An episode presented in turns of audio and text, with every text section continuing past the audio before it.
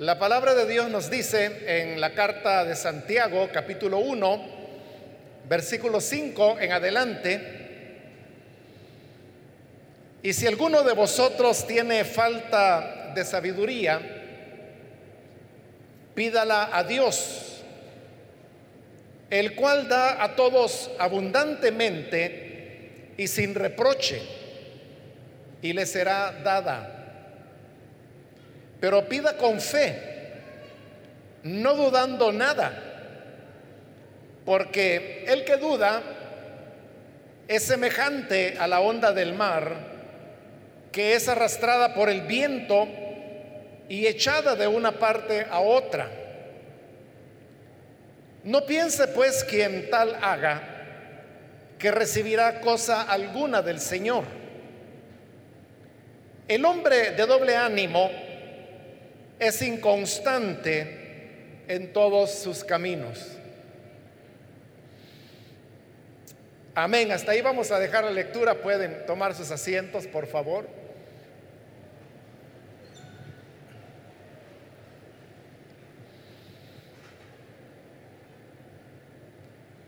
Hermanos, la semana anterior estuvimos cubriendo la parte cuando Santiago comienza lo que es propiamente su enseñanza en los primeros versículos y veíamos cómo él hablaba del valor y el aporte importante que para los creyentes dan las pruebas, las dificultades que hay que afrontar en diversos momentos de la vida.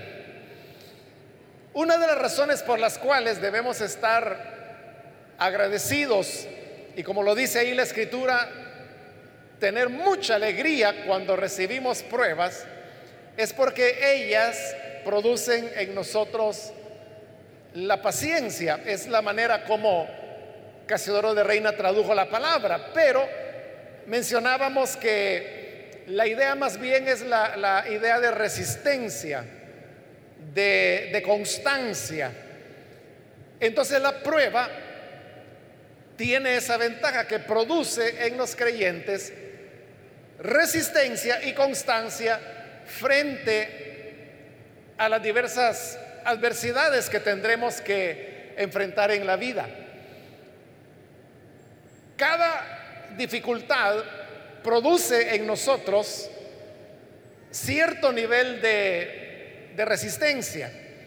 De tal manera que cuando en el futuro afrontamos otra dificultad, en esa nueva dificultad podemos subir un peldaño más en la resistencia.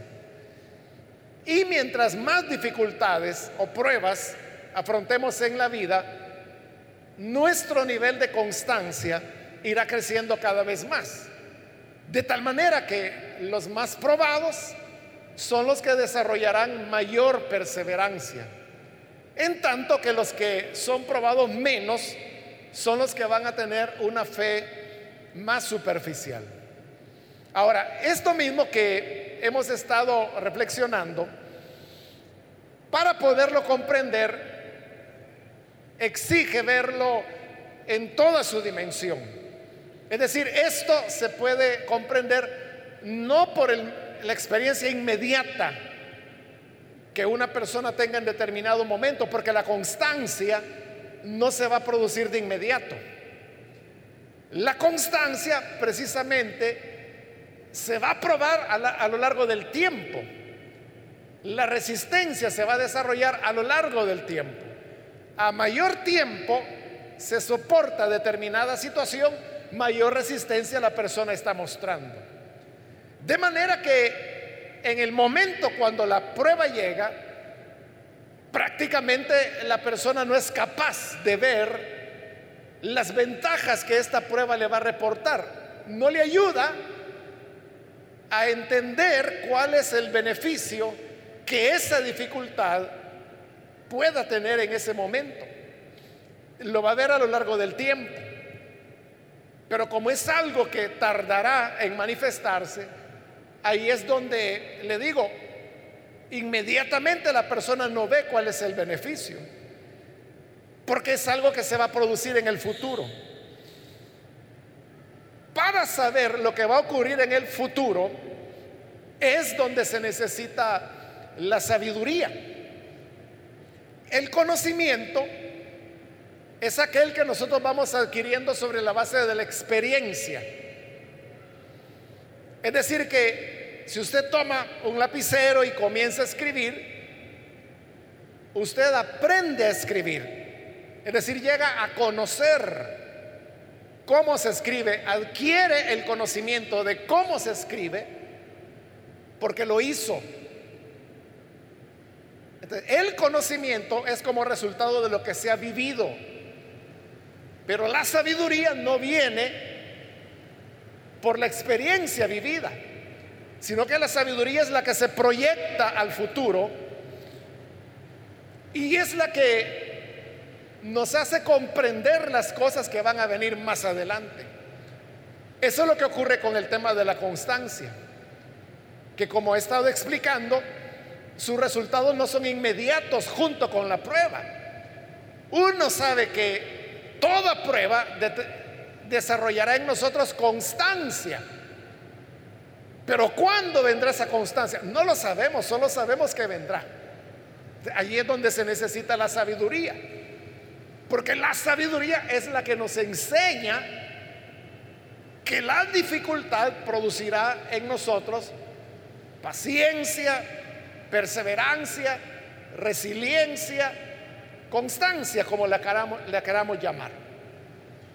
Por eso es que frente a lo que acabamos de estudiar la semana anterior, de que tenemos que estar muy contentos por las pruebas que nos vienen. Esta verdad no cualquiera la entiende. La entiende la persona que tiene sabiduría. Por eso es que al llegar al versículo 5, donde hoy hemos comenzado la lectura, es que dice la escritura, si alguno de vosotros tiene falta de sabiduría, pídala a Dios está dando por sentado que no todas las personas tienen la sabiduría para entender lo que acabamos de estar explicando. Entonces, si una persona no tiene sabiduría, algunos podrán pensar que entonces eso es algo que no tiene remedio. Porque alguien dirá, es que cada persona ya viene con su capacidad para entender. Cada quien ya tiene la sabiduría que Dios le quiso dar. Hay personas que nacieron con mucha sabiduría y otros que nacieron con poca sabiduría. Si se trata de una cuestión de nacimiento y alguien dijera, es que vea, a mí me falta sabiduría, quizás nos sentiríamos inclinados a decirle, pues confórmese que si le hace falta sabiduría, pues Dios no quiso dotarle a usted con mucha sabiduría. Así nació, confórmese mi amigo. Fácilmente podría uno darse por vencido al pensar de que si no tengo sabiduría, entonces no la voy a tener jamás. Pero este versículo que hoy estamos leyendo nos enseña que no es así. Y que somos nosotros los que complicamos las cosas. Porque la salida la presenta muy fácilmente el pasaje. Si alguno tiene falta de sabiduría, pídala. Así de sencillo. No la tienes, pídela. Si alguien manifiesta y dice, no, no tengo sabiduría o me falta sabiduría, Alguien le da, pues mire, qué pena, por eso es que los médicos recomiendan a las mujeres embarazadas que tienen que consumir ácido fólico para que los bebés pues vengan más o menos dotados con ciertas capacidades intelectuales. O le dice, es que no tomaste sopa de pescado. Porque existe, ¿verdad? Esa idea de que la sopa de pescado ayuda. Uno podría decir, bueno, pero si no la tomé a tiempo, me quedé sin sabiduría. El pasaje dice, no, tienes falta de sabiduría. Entonces pídela. pídela a Dios. Es decir, que la respuesta es, es simple, diría uno, es fácil. No te falta algo, necesitas algo, pídelo. Así de sencillo, pídelo. Incluso si lo que te hace falta es sabiduría, pídela. Y la oración tiene la capacidad de poder darnos lo que necesitamos o lo que le estamos pidiendo al Señor. Muchas veces, hermanos, yo he hablado de, este tema de la oración, que es bien sencillo, pero muchas veces nosotros somos los que complicamos las cosas y, buscamos de otra manera. Muchas veces hay, hay personas jóvenes, señoritas, señores, señoras, ancianos que vienen y me plantean situaciones como por ejemplo, fíjese que tengo este problema, ya no hay lo que hacer, tengo un hijo desobediente que se ha alejado del Señor, anda en drogas y vienen para que uno les aconseje qué hacer. O viene la mujer, una mujer y dice, mi esposo me es infiel. Y lo ha sido reiteradas veces.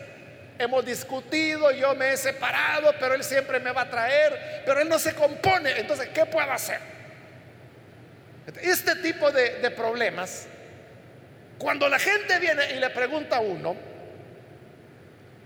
ellos quizás están esperando que uno le diga, ah, mire, pues con su hijo drogadicto llévelo a un centro de rehabilitación o mire aquí en la iglesia hay un buen psicólogo que le puede ayudar o llévelo donde un psiquiatra o con el, el hombre infiel quizás esperan que uno diga mire tráigalo entonces yo voy a hablar con él como que si hablando con él se van a resolver las cosas verdad algo así espera la gente pero entonces lo que yo les digo es por ejemplo la madre ¿qué hago con mi hijo drogadicto? haga esto, le digo yo. Dedique una hora diaria a orar por la conversión de su hijo. Y si puede ofrecer un ayuno una vez por semana por la misma petición, hágalo.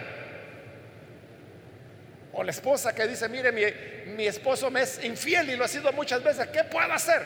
Ore una hora diaria por la conversión de él para que el Señor lo cambie, lo haga nacer de nuevo. Y si puede hacer un ayuno una vez por semana por esa petición, hágalo. Así de sencillo. O sea, ¿por qué vamos a buscar complicar las cosas cuando las respuestas son simples? Tan simples como decir, hay que orar a Dios. Porque como ya casi al final, este libro de la Biblia lo dirá, la fe, la, oración del justo puede mucho. La oración puede darnos muchas respuestas, puede cambiar al hijo drogadicto, puede cambiar al hombre infiel, puede llevar a la conversión, hermano, a la persona más rebelde, más dura. Pero tenemos que volver a rescatar la sencillez de la oración. Con la sencillez de la oración también tiene que venir la fe del niño. Porque el niño es aquel que si uno le dice, pide esto, va y lo pide y se lo dan. Los adultos somos los que cuestionamos, no, quizás no me lo van a dar. Y si lo pido, se van a burlar de mí. Y entonces uno es el que comienza a poner muchos obstáculos. Pero con esa fe de niño, con esa simpleza, es que está hablando este versículo.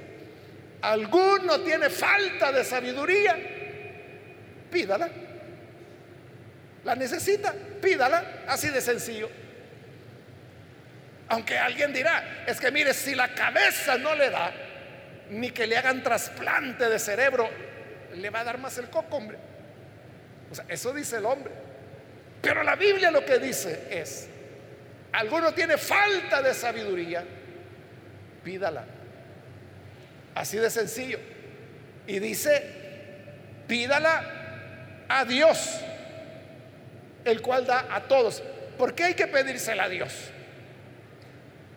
Porque como más adelante también lo dirá este libro, todos los regalos vienen de Dios. Esa era una idea que venía del judaísmo. Y por eso es que estaba tan en boga en la iglesia de Jerusalén, que es donde se enseñaban estas cosas que hoy tenemos en esta que llamamos carta. Que Dios es un padre que le está dando regalo a sus hijos. Y uno de esos regalos es el de la sabiduría. El proverbio tan conocido, bueno, aparece realmente en tres puntos del, en tres proverbios diferentes. El principio de la sabiduría es el temor del Señor. significa que todo comienza con el Señor.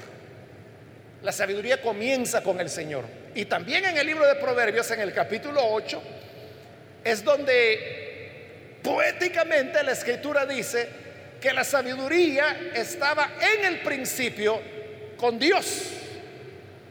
Y que Dios con la sabiduría creó el universo.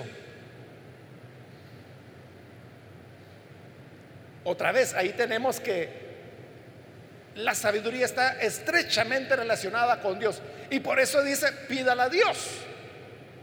Porque Dios es la fuente de sabiduría. Ahora vea lo que dice a continuación.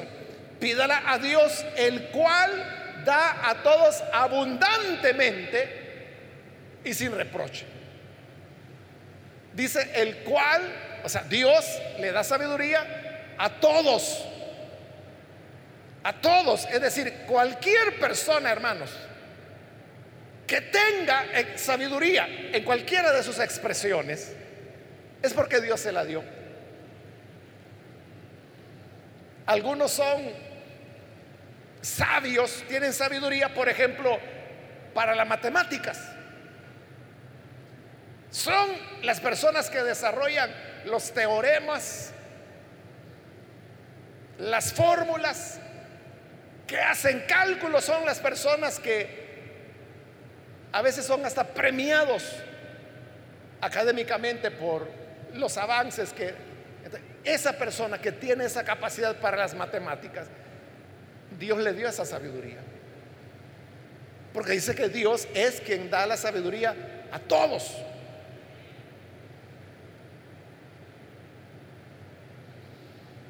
O el que es sabio para la medicina. Y es la persona que descubrió algo. Esa sabiduría Dios se lo ha dado. Ahora, los científicos, usted sabe, en el mundo están buscando una vacuna, una vacuna contra el nuevo coronavirus. Y hay alrededor de 300 proyectos de vacuna. Y de ellos hay como 30 que están ya en alguna de las tres fases de prueba que se necesitan. Los que van más avanzados están en la tercera fase en este momento. Es decir, que ya, ya casi se tiene una vacuna, pero de aquí, hermano, a seis meses vamos a tener varias vacunas. Tal vez no esas 30 ni las 300 van a ser aprobadas, o van a cubrir todas las pruebas, pero no sé, tal vez 10, 20 vacunas, algo así se van a tener. Pero esto se ha logrado porque los científicos han estado compartiendo el conocimiento. Es decir, lo que han descubierto en Alemania lo comparten con Canadá. Y lo que se descubrió en Canadá lo comparten con Argentina. Y lo que se descubrió en Argentina lo comparten con Vietnam. Y así todos los científicos del mundo están conectados, están intercambiando información. Y por eso es que está avanzando tanto. Pero hay diferentes tipos de vacuna. Hay como seis tipos diferentes de vacuna. Cada una funciona de una manera diferente. Y cuando uno se pone a leer, hermano, y a estudiar cómo funciona cada una, eso, hermanos, es interesantísimo. Ya sé que hay gente que esto le importa nada, ¿verdad? Pero cuando hay un poquito de interés y uno se pone a estudiar cómo funciona cada una de ellas, cómo es que los científicos han hecho para poder combatir el virus a través de esa vacuna, hay como seis métodos diferentes. Y cada uno, hermano, es pero ingenioso. Hoy las vacunas ya no son como antes. que lo que hacían era tomar un virus o bacteria, lo debilitaban y ese virus debilitado se lo inyectaban a la persona y eso era la vacuna. Hoy ya no son así. Hoy son otro tipo de, de recursos los que se utilizan para poder desarrollar las vacunas. Ahora, ¿quién hace esto, hermano? ¿O cómo pueden hacerlo las personas? Lo hacen porque el Señor lo dice acá, que Él da sabiduría a todos. ¿Cómo es que han logrado descubrir todo eso? Dios le dio sabiduría. ¿Y cómo hacen los ingenieros eléctricos? ¿Y cómo hacen los químicos? ¿Y cómo hacen, hermano, los geólogos? ¿Y cómo hacen los antropólogos? ¿Y cómo hacen los filósofos? ¿Y cómo hacen los pintores? ¿Y cómo hacen los arquitectos? Uno podría ir acumulando todos, todos los elementos de la ciencia, incluida la teología. ¿Y de dónde la gente saca todo este genio? Allí lo dice. Dios es el que da a todos la sabiduría. Pero fíjese, está diciendo, te falta sabiduría, pídela a Dios. Y luego dice, porque Dios le da a todos. Están los que recibirán sabiduría porque la piden y están los que tienen sabiduría porque Dios se la dio. Porque muchos de estos científicos o filósofos o pintores o arquitectos no son ni creyentes. Pero Dios les ha dado la sabiduría porque es lo que va a decir más adelante Santiago, que todo don perfecto viene de arriba, del Padre de las Luces. Es Dios quien les dio la sabiduría. Si Dios se las dio a ellos, que como le digo, muchos de ellos son incrédulos, ¿cómo no te la dará a ti que eres hijo o hija de Dios. Si se la pides, simplemente debes pedírsela, no darse por vencido. Hace poco yo hacía alusión a una hermana, no sé si fue en un culto de miércoles, pero una hermana que, que me decía, mire hermano, a mí la cabeza no me da, me decía. De nada me sirve, me decía ella, leer la Biblia porque no se me queda nada. Esta mi cabeza no me ayuda. Entonces, para ella, su cabeza no le da. Entonces, ¿qué? Se va a quedar conforme como ella, que por eso no lee la Biblia. Santiago dice, te falta sabiduría, pídela, pídela a Dios y te la dará Dios. Por supuesto que te la dará si Él es el que le da sabiduría a todos, pero no solo la da, sino que dice que da a todos abundantemente y sin reproche. Cuando Él lo da, no reprocha nada, porque usted sabe que hay gente que da, pero reprochando. Así son algunos padres, ¿verdad? Que llega el hijo o la hija y le dice, papá, dame un dólar. Ay, muchachita, vos sí que solo pidiendo dinero pasa. Ah, pues aquí está. O sea, se lo da, pero se lo está dando con reproches. O llega el niño, mami, deme un dólar. Bueno, y vos muchachito crees que votado encuentro el dinero. No, hombre, si esto cuesta, ah, pues te lo voy a dar para que no esté molestando, pero ya no me pidas más. O sea, se lo está dando, pero se lo está dando con reproche. En cambio, Dios da abundantemente y no anda reprochando nada. Al contrario, se alegra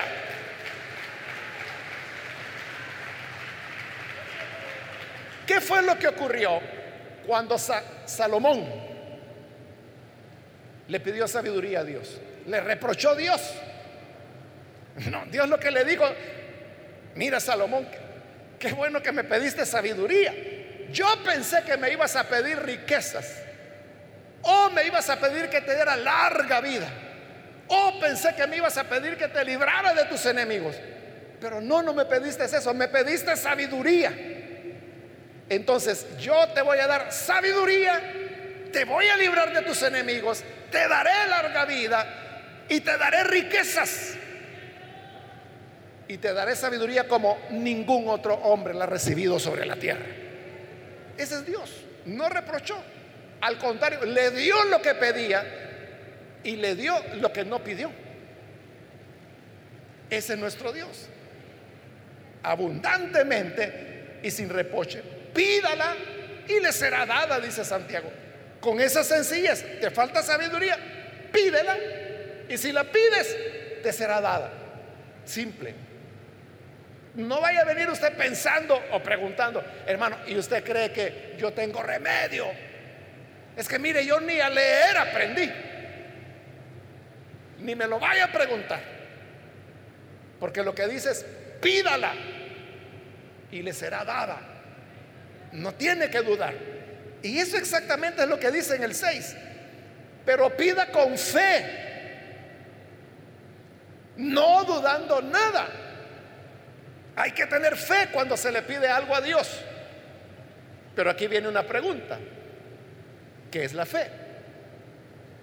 Algunos piensan que la fe es como una emoción que yo tengo que sentir cuando estoy orando y que si yo estoy orando voy a entrar en un calor y voy a sentir un escalofrío y una emoción y cuando siento eso caliente que me está consumiendo, ahí está la fe, ahí tengo que pedir, como que tengo una idea muy emocional de lo que es la fe. Y no, la cosa es mucho más sencilla. La fe es la confianza. La confianza. Que si usted pide algo lo va a recibir. Eso es todo. Eso es la fe. No tiene que estar sintiendo una corriente que le sube y le baja por la espalda. Fe es confianza. Por eso dice, pida con fe, no dudando nada. no hay que, no hay que dudar. Que el Señor dijo, lo que pidan en mi nombre, yo lo haré. Cualquier cosa que pidan, la recibirán. eso es lo que Dios dice en su palabra. Entonces debemos tener la confianza que lo que pedimos lo vamos a recibir simplemente por haberlo pedido y porque confiamos, tenemos confianza. Por eso dice, porque el que duda es semejante a la onda del mar, la ola como le llamamos nosotros. La onda del mar que es arrastrada por el viento y echado de una parte a otra. Hermanos, ¿qué es una onda en el mar? O sea, una ola. ¿Qué es? Sino lo que el viento hace con el agua. Ahí hay un efecto de la gravedad también, ¿verdad? Para que se produzcan las olas. Pero fundamentalmente, fundamentalmente es el viento. Entonces, la ola, por decir así, la dibuja el viento. Y hacia donde el viento va, va la ola. Por eso, hermanos, es que a, lo mejor usted lo ha visto a veces en, en la playa, ¿verdad? Usted se para a ver ahí las olas que están viniendo y de repente usted puede ver que hay una ola que va para allá o a veces hasta van de regreso y se va a encontrar con la que viene. ¿De qué produce todo eso? Es el viento. Así es el que duda, dice la escritura. Como el viento lleva la ola a donde sea, la duda lleva a donde sea al que no confía en el Señor. Es decir, el que duda tiene una fe tan valiente. Es esa persona, exactamente yo le dije, ¿no? Que ahí está diciendo, ¿Te hace falta sabiduría? Pídela y la recibirás. Amén, diría el que confía en Dios y sabe que Dios no miente. Pero el que duda vendría, oiga, ¿y usted cree que eso también es para mí? Ese ya está dudando. A ese su duda lo va a llevar como el viento lleva la ola, a saber a dónde, menos a donde quiere llegar. Por eso dice el versículo 7, no piense pues quien tal haga, es decir, el que duda, que recibirá cosa alguna del Señor, no la va a recibir.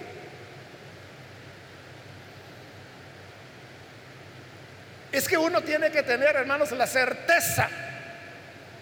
Uno debe estar seguro que aquello que hemos recibido o que Dios ha prometido darnos, lo vamos a recibir en verdad. Cuando una persona tiene una petición delante de Dios, que puede ser la sabiduría o puede ser cualquier otra cosa, cualquier cosa que usted quiera pedirle a Dios. Pero si usted se para firme y dice, yo sé que Dios me lo va a dar. Las cosas se pueden poner peores, pero esta persona sigue firme. Yo sé que Él me lo va a dar. Es que mire, ya se agravó, pero yo sé que Él me va a responder. Mire, mejor vaya a comprar el cajón porque ya son las últimas horas. No, yo sé que Él me va a responder. Esa firmeza, esa persona que no se mueve, esa es la que tiene fe. Porque se apoya totalmente en que Dios no miente. Es lo que ocurrió con aquel padre de familia que tenía su niña. Su niña de 12 años que estaba enferma.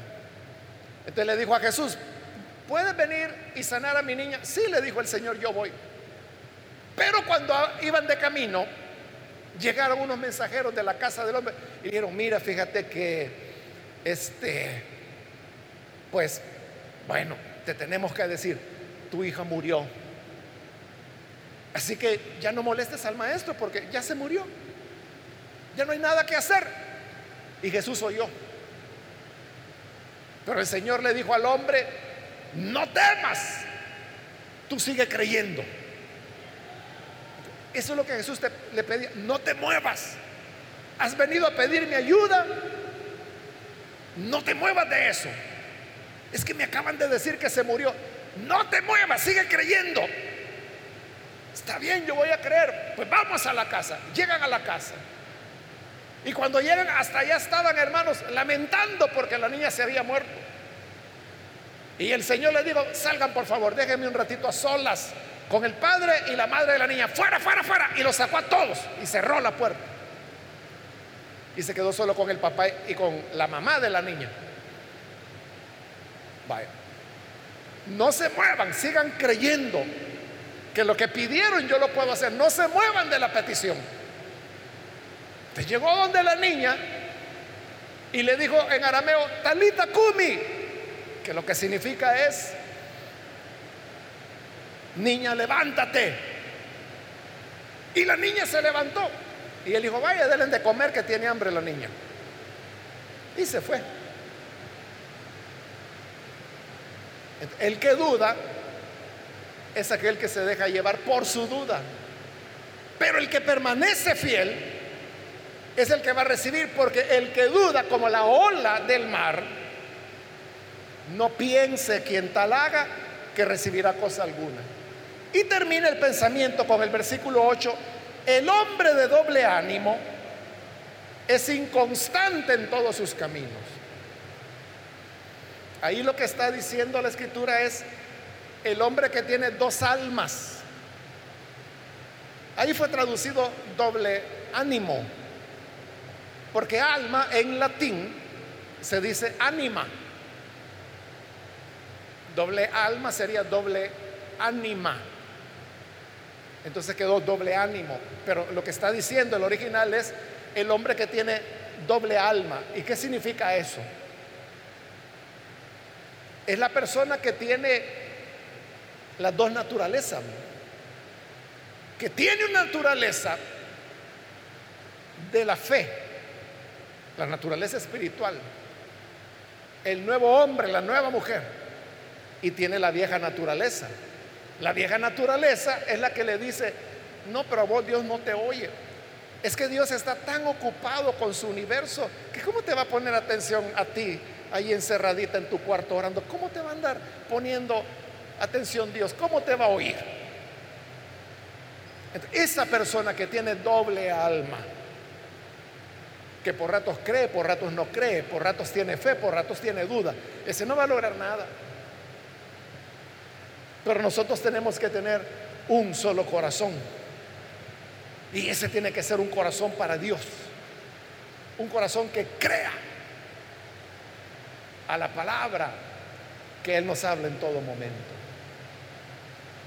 Que Dios nos ayude, hermanos y hermanas, para que siempre podamos vivir en una fe de niños sencilla. Lo necesitas, pídelo y lo recibirás. Vamos a cerrar nuestros ojos y vamos a inclinar nuestro rostro. Antes de orar, yo quiero invitar a las personas que todavía no han recibido al Señor Jesús como Salvador, pero usted ha escuchado la palabra y a través de oír, ahora usted desea recibir a Jesús como su Salvador. Si este es su caso, yo quiero invitarle para que ahí en el lugar donde usted se encuentra, se ponga en pie. Ahí donde está en su silla, en ese lugar, póngase en pie para que podamos orar por usted. Cualquier amigo o amiga que necesita venir al buen Salvador, hoy es el momento para venir a Jesús y creer en Él. Si hay alguien en la parte de arriba que necesita recibir al Señor, puede hacerlo también. Muy bien, aquí hay una joven, Dios la bendiga. O si hay alguien que necesita reconciliarse, también puede ponerse en pie en este momento. Muy bien, aquí hay otra persona, Dios la bendiga. Ahí atrás también hay otro hombre, Dios lo bendiga. ¿Alguien más?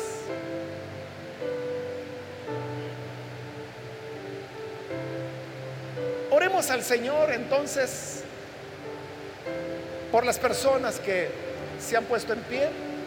Aquí hay otro hombre más, Dios lo bendiga. Señor, gracias te damos por cada persona que ahora viene para creer en tu Hijo y que al escuchar esta palabra se da cuenta que la fe es algo sencillo, que no requiere emociones encendidas, sino solamente la fe que confía y se mantiene firme en lo que tú has dicho. Ahora, estas personas que creen en ti y te reciben como Salvador, perdónales y dales una vida nueva. Igual te pedimos por todos, por toda la congregación, los que estamos aquí y los que ven a través de los medios de comunicación. Llega a cada uno para tocarles, perdonarles y para que la fe sea reafirmada en nuestros corazones y podamos así, Señor, vivir cada día seguros y firmes en las palabras que has dado. Por Jesús nuestro Señor lo pedimos. Amén.